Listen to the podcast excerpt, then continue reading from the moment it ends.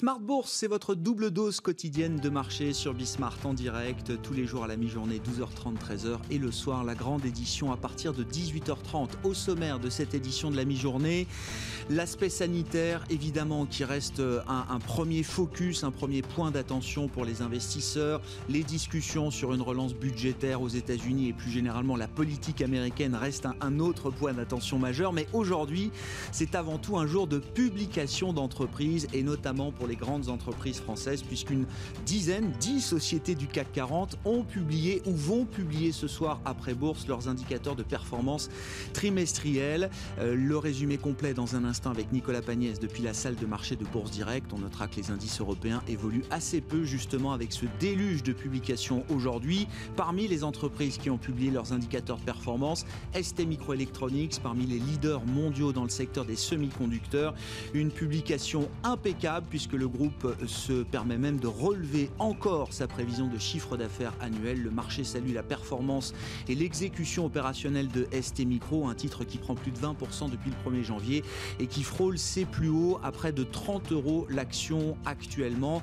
Le PDG de ST Micro, Jean-Marc Chéry, sera avec nous par téléphone quelques minutes dans cette demi-heure pour commenter justement la performance opérationnelle de son groupe au cours du troisième trimestre. Et puis nous parlerons également dans cette demi-heure des marchés émergents avec avec euh, l'une des gérantes des équipes de Gemway Assets. La Chine se normalise, c'est le narratif officiel. Est-ce que ce narratif officiel chinois résiste à l'épreuve des dernières données statistiques? C'est une question qu'on se posera. On parlera également du thème digital, numérique, à travers la sphère émergente et un exemple très concret qui arrivera dans les prochains jours en bourse à Hong Kong et à Shanghai, l'introduction prévue du groupe Ant Financial qui vient de recevoir l'approbation du régulateur chinois pour sa mise en bourse.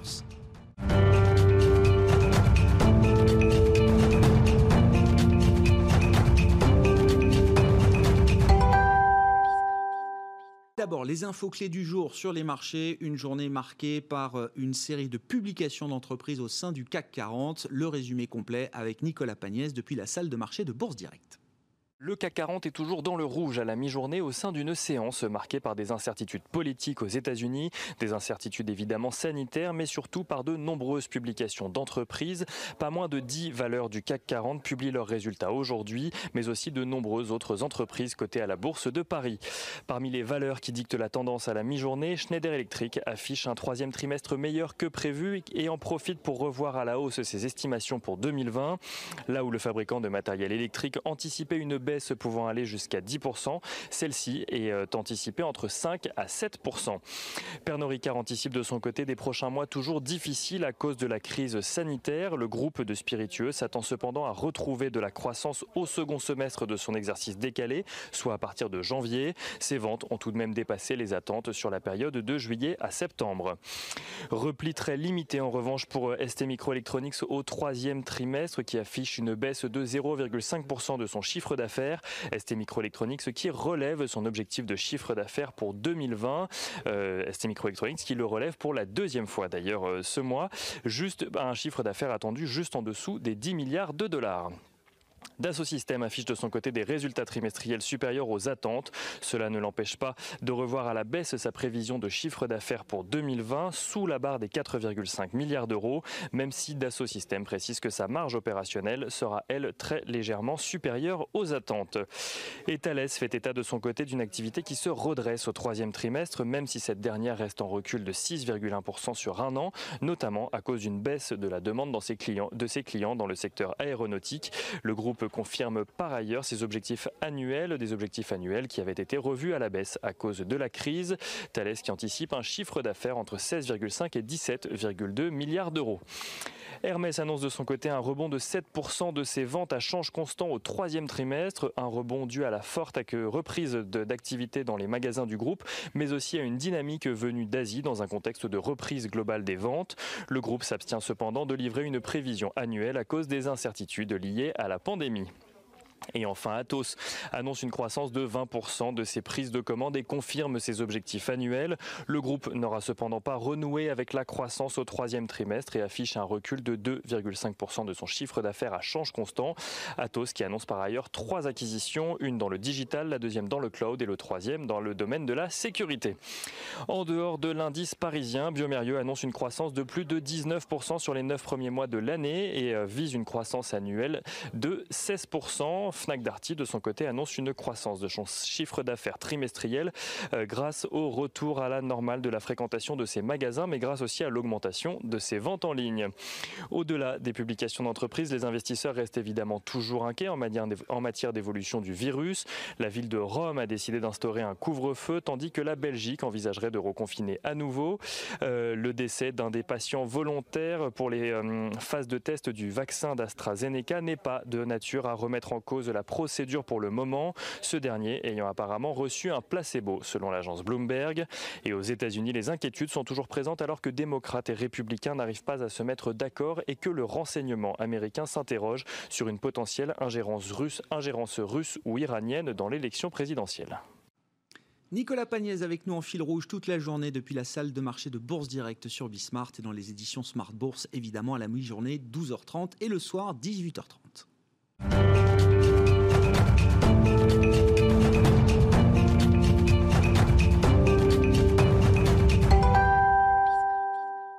L'économie chinoise se normalise. C'est le, discours effectivement du moment. Après euh, neuf mois de crise, l'économie chinoise est revenue à la normale. C'est le narratif officiel dont on va discuter avec Elena Kocheleva qui est avec moi en plateau, gérante chez Gemway Assets. Bonjour et bienvenue Elena. Gemway Assets, spécialiste de l'investissement dans les émergents à travers les marchés actions. Effectivement, on a eu une dernière série de données statistiques chinoises en début de semaine qui permettent de montrer effectivement en partie la normalisation de l'activité euh, chinoise. Je dis en partie parce qu'il y a quand même une divergence entre ce que l'industrie chinoise renvoie comme signaux et ce que la demande finale, la consommation, envoie comme autre signal. Effectivement, en fait, ce qu'on voit, c'est que depuis le début de l'année, on avait une très forte baisse au niveau de la production industrielle au premier trimestre en Chine. Et ensuite, par le fait que le gouvernement a pris des mesures assez drastiques au niveau du, euh, confinement, euh, une fois l'épidémie quelque part passée, les gens sont revenus rapidement au travail. Et donc, on voit au niveau des courbes que l'activité industrielle a rapidement repris à partir du deuxième trimestre, et notamment tiré par le fait que dans le monde occidental, on avait besoin de masse, de l'équipement euh, médicales et autres euh, et autres équipements technologiques, notamment les PC, mais aussi euh, le fait que, voilà, par l'efficience quelque part de cette organisation, les gens ont d'abord priorisé d'aller euh, travailler. Et maintenant, on voit petit à petit la consommation qui est encore en, dessous des niveaux d'avant d'avant le Covid, qui commence petit à petit à repartir. effectivement, il y avait des secteurs qui fonctionnaient bien, comme notamment le e-commerce, mais globalement, à travers l'économie, la consommation est encore derrière par rapport à l'industrie. De, de quelle consommation on parle, euh, Elena Parce que je voyais par exemple que le, marché automobile chinois, par exemple, est déjà revenu sur ses niveaux d'avant-crise. De, quel type de consommation euh, euh, on parle quand on, regarde ce, ce, manque de demande finale aujourd'hui en Chine? Bah, la, consommation, tout ce qui est tourisme, tout ce qui est, j'ai envie de dire, vestimentaire, la restauration également. Hermès qui publie de très bons chiffres. Donc voilà, on voit aussi que la consommation même de luxe, petit à petit, se, saisi à ce niveau-là. Donc voilà, et l'automobile, il s'accélère également. Donc euh, ça, c'est plutôt une bonne chose. Et une thématique aussi de l'année, c'est notamment le véhicule électrique. Hein. C'est le cas en Chine, mais c'est également dans le, dans le monde occidental. Et euh, c'est un driver assez, assez important, oui. une accélération très forte. Je pense que le patron de ST Micro, Jean-Marc Chéry, qui sera avec nous par téléphone dans quelques minutes, confirmera sans doute cette accélération euh, de la, de la demande finale pour l'électrification des, des, véhicules. Hein. C'est un thème sur lequel il est positionné en mm. tant que fabricant de semi-conducteurs. Je reviens sur la partie industrielle euh, en Chine. Euh, et là, si je remonte quelques mois en arrière, alors que la crise pandémique frappait avant tout la Chine et encore assez peu les économies occidentales, le discours en Occident, le discours d'un Donald Trump, par exemple, mm. c'était de dire, vous allez voir, les usines chinoises sont fermées, elles ne peuvent plus produire, ça va accélérer la relocalisation des business sur le territoire américain. C'est le leitmotiv d'un Donald Trump. Six, neuf mois après, on salue la performance des usines euh, chinoises qui ont permis justement de fournir au monde des produits de santé, des masques, des produits informatiques, d'électronique euh, personnelle dont on a tous eu besoin pendant la période de confinement. Est-ce que ça met un coup effectivement à ce thème de la relocalisation qui est un thème porté politiquement un peu partout en Occident aujourd'hui? Euh, peut-être que cette relocalisation va être moins rapide quelque part. Effectivement, ça met un point et ça met une question parce que finalement, on s'est rendu compte que l'endroit où ça a été efficace et ça continue à être efficace, c'est bien la Chine parce qu'on a le coût de main d'œuvre qui reste attractif, on a une très bonne infrastructure, on a également euh, toute la supply chain, hein, toute la, chaîne de, de, procuration qui, performe très très bien et puis un gouvernement finalement qui, maîtrise les choses et que voilà aujourd'hui. Et donc un industriel rationnel. Tout à fait il n'a pas de raison tellement de changer ses habitudes. Et exactement. Éventuellement, après, on peut avoir des arbitrages parce qu'il y a des tarifications qui sont favorables. Typiquement, le Vietnam euh, qui n'a pas de, de tarif avec l'Europe, ou éventuellement relocaliser euh, pour euh, la demande locale. Donc, en fait, avoir une supply chain plutôt globale pour répondre à la demande globale. Mais de là à éventuellement relocaliser parce que le gouvernement le demande, ça va être vraiment peut-être à la marge. Hmm.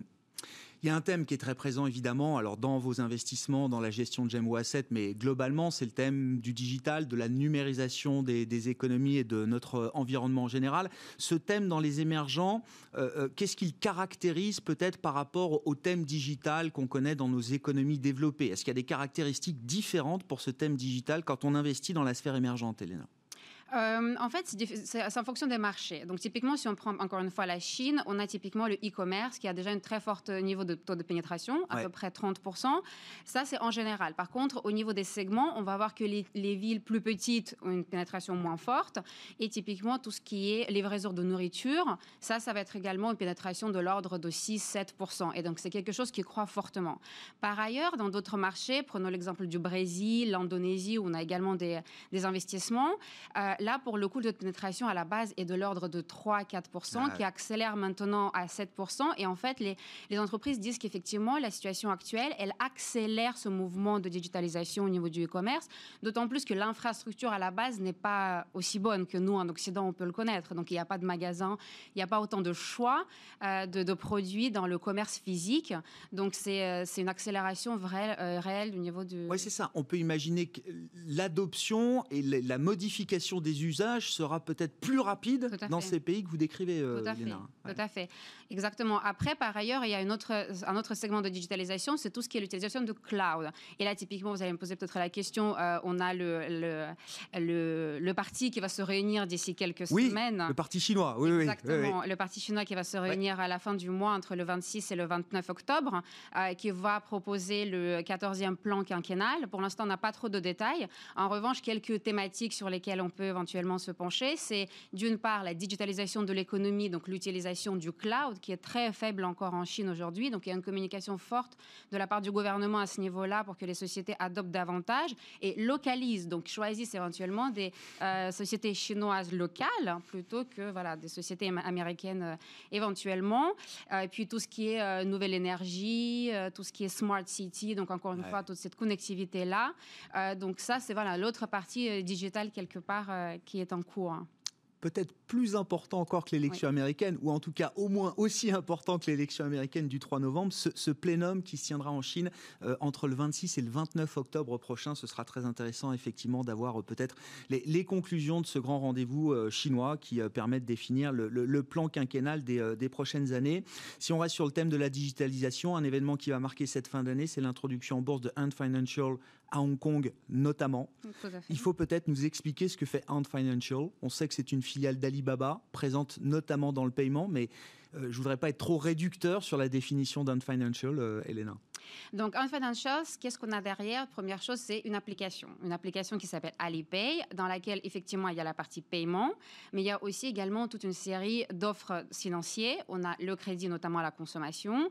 On a tout ce qui est produits financiers de placement euh, et également l'assurance. Donc, ça, c'est les segments qui sont les plus présents. Mmh. Typiquement, si on regarde au niveau du mix, il y a trois ans, même, même deux ans, la partie paiement, c'était euh, la moitié du chiffre d'affaires. Euh, pour vous donner un ordre de grandeur, par exemple, un PayPal, il charge pour une transaction un peu plus de 2% en moyenne par transaction. Alibaba, typiquement, sur, à travers Alipay, il charge à peu près 0,05% par transaction. Donc, c'est vraiment tout petit. Donc, pour eux, c'est aller vraiment chercher le client que d'utiliser l'Alipay en tant que solution de paiement. acquisition client. Acquisition client, exactement. Donc, à côté de ça, là où ils gagnent vraiment de l'argent, et on le voit clairement, c'est sur les autres services financiers qui ont une croissance très, très forte. Et donc, aujourd'hui, à peu près, on peut estimer que la croissance du chiffre d'affaires entre 30 et 35 sur les années à venir, avec peut-être 40-50 plus de croissance en termes de profitabilité, sachant que euh, cette année, on commence à voir les chiffres. Donc, on a un chiffre d'affaires de l'ordre de 25 milliards de dollars, mmh. avec une profitabilité de l'ordre de 6,5 euh, milliards de dollars titre de comparaison, euh, on a 21 milliards pour PayPal euh, avec une profitabilité de l'ordre de 4,5 milliards de dollars. Donc, euh, pour vous donner un ordre de grandeur, voilà. PayPal, ça vaut 250 milliards de dollars en bourse aujourd'hui.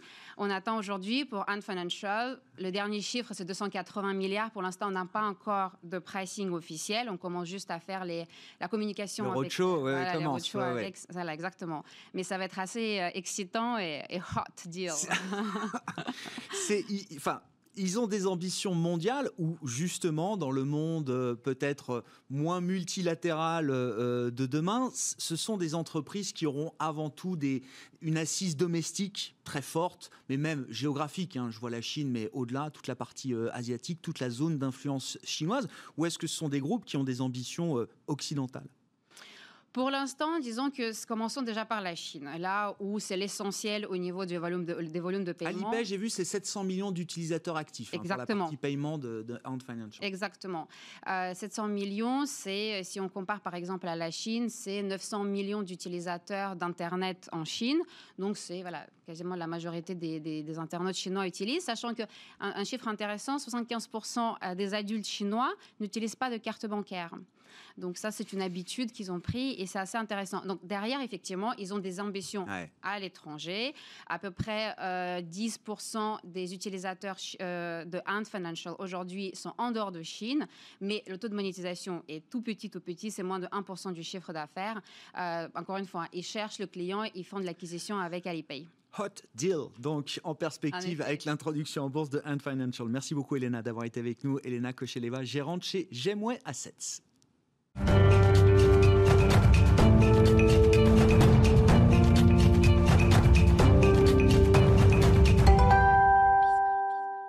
Et c'est donc Jean-Marc Chéry qui est avec nous par téléphone quelques minutes pour nous livrer quelques remarques et commentaires sur la performance opérationnelle de ST Microelectronics. Jean-Marc Chéry, bonjour et bienvenue. Merci de nous accorder quelques minutes. Euh, bon, la performance opérationnelle de ST Micro au troisième trimestre est saluée par le marché. Le titre est à près de 30 euros sur des, sur des plus hauts multi-annuels.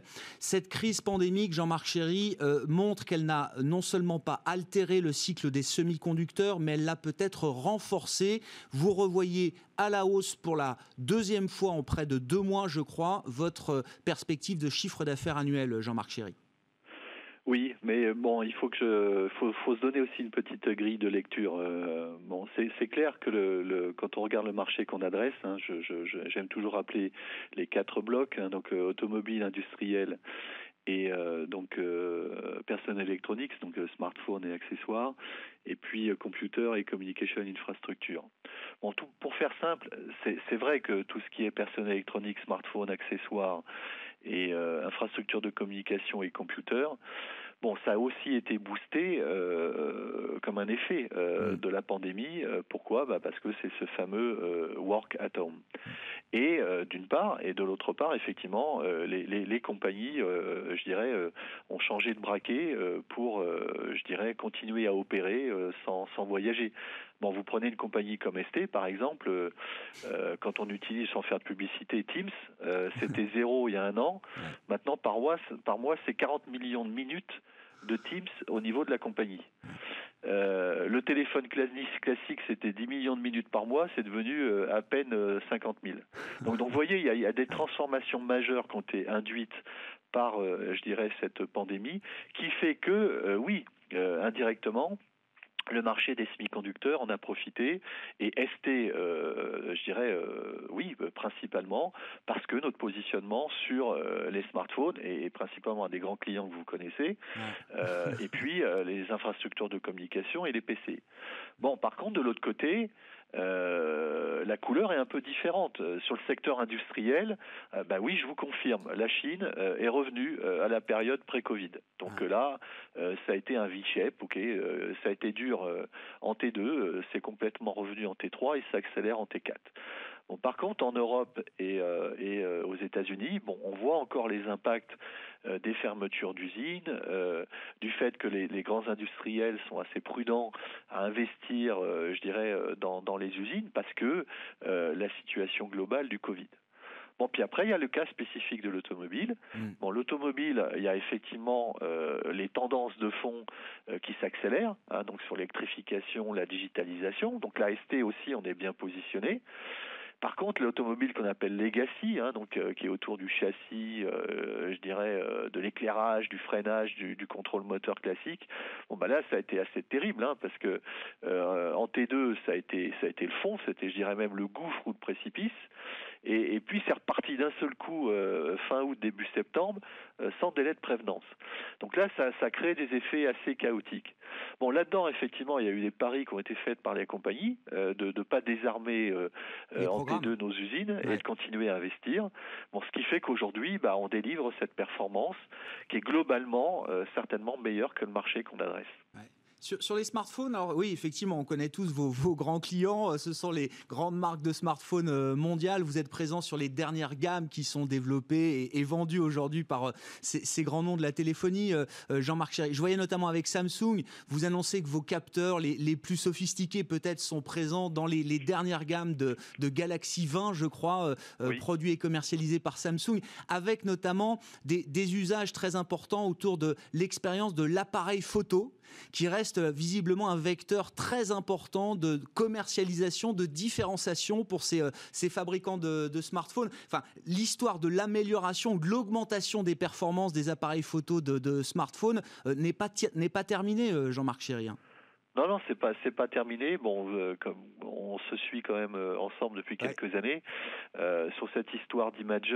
bon, vous savez qu'on a qu'on a fait ce qu'on appelle le turnaround de cette division en se concentrant d'abord sur la reconnaissance faciale.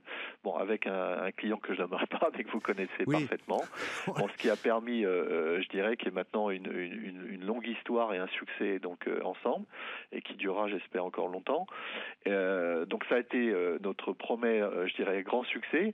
Et en parallèle, effectivement, on a commencé à développer euh, les produits et les technologies pour adresser là plutôt la face arrière du téléphone et donc euh, contribuer effectivement à, je dirais, euh, développer euh, les usages liés euh, aux à l'appareil photo du, téléphone pour de la réalité virtuelle, la réalité augmentée, et c'est ce que font nos composants. Et là, on, on, cible tout le marché, tous les tous les tous les grands fabricants.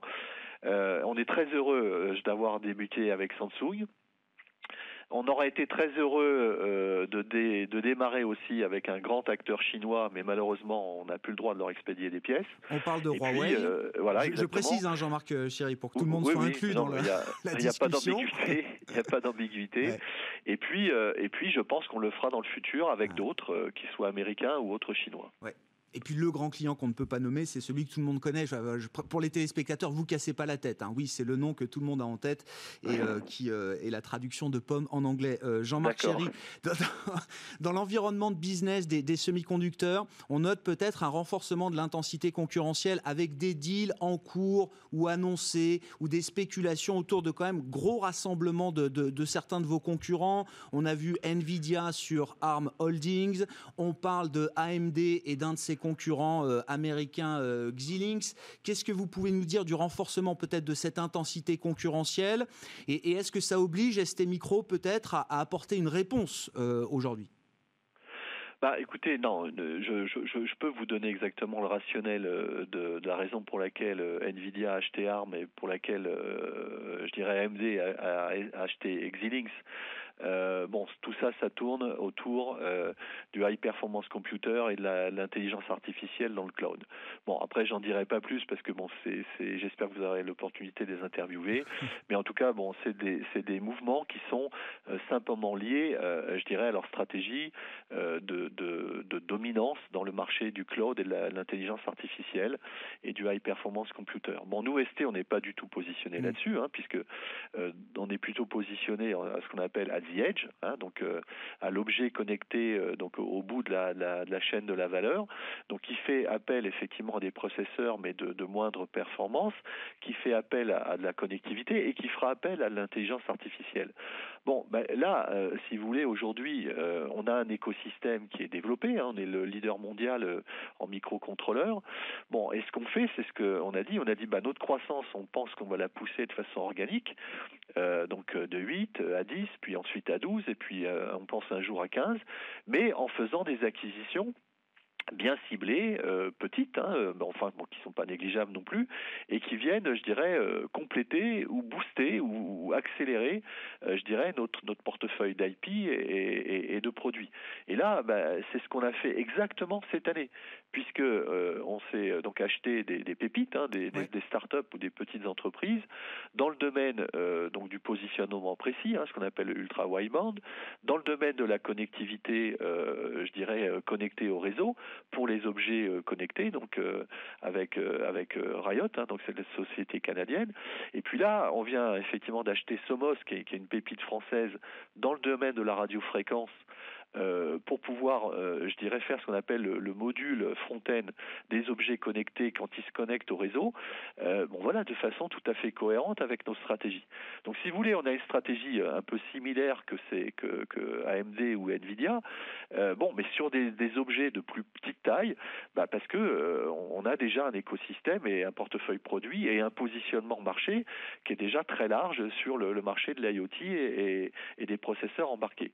Donc, il n'y a pas de différence si vous voulez, fondamentale en termes d'acquisition de, et de stratégie. Oui, les tailles sont différentes. Mm. Bon, parce que nous, notre stratégie, c'est une stratégie de croissance organique, et eux, ils ont des stratégies par acquisition. Mais vous savez, euh, le problème de la stratégie par acquisition, c'est que un, il faut la rembourser, et il faut faire ce qu'on appelle poliment euh, des synergies. Et des synergies en français s'appellent des restructurations.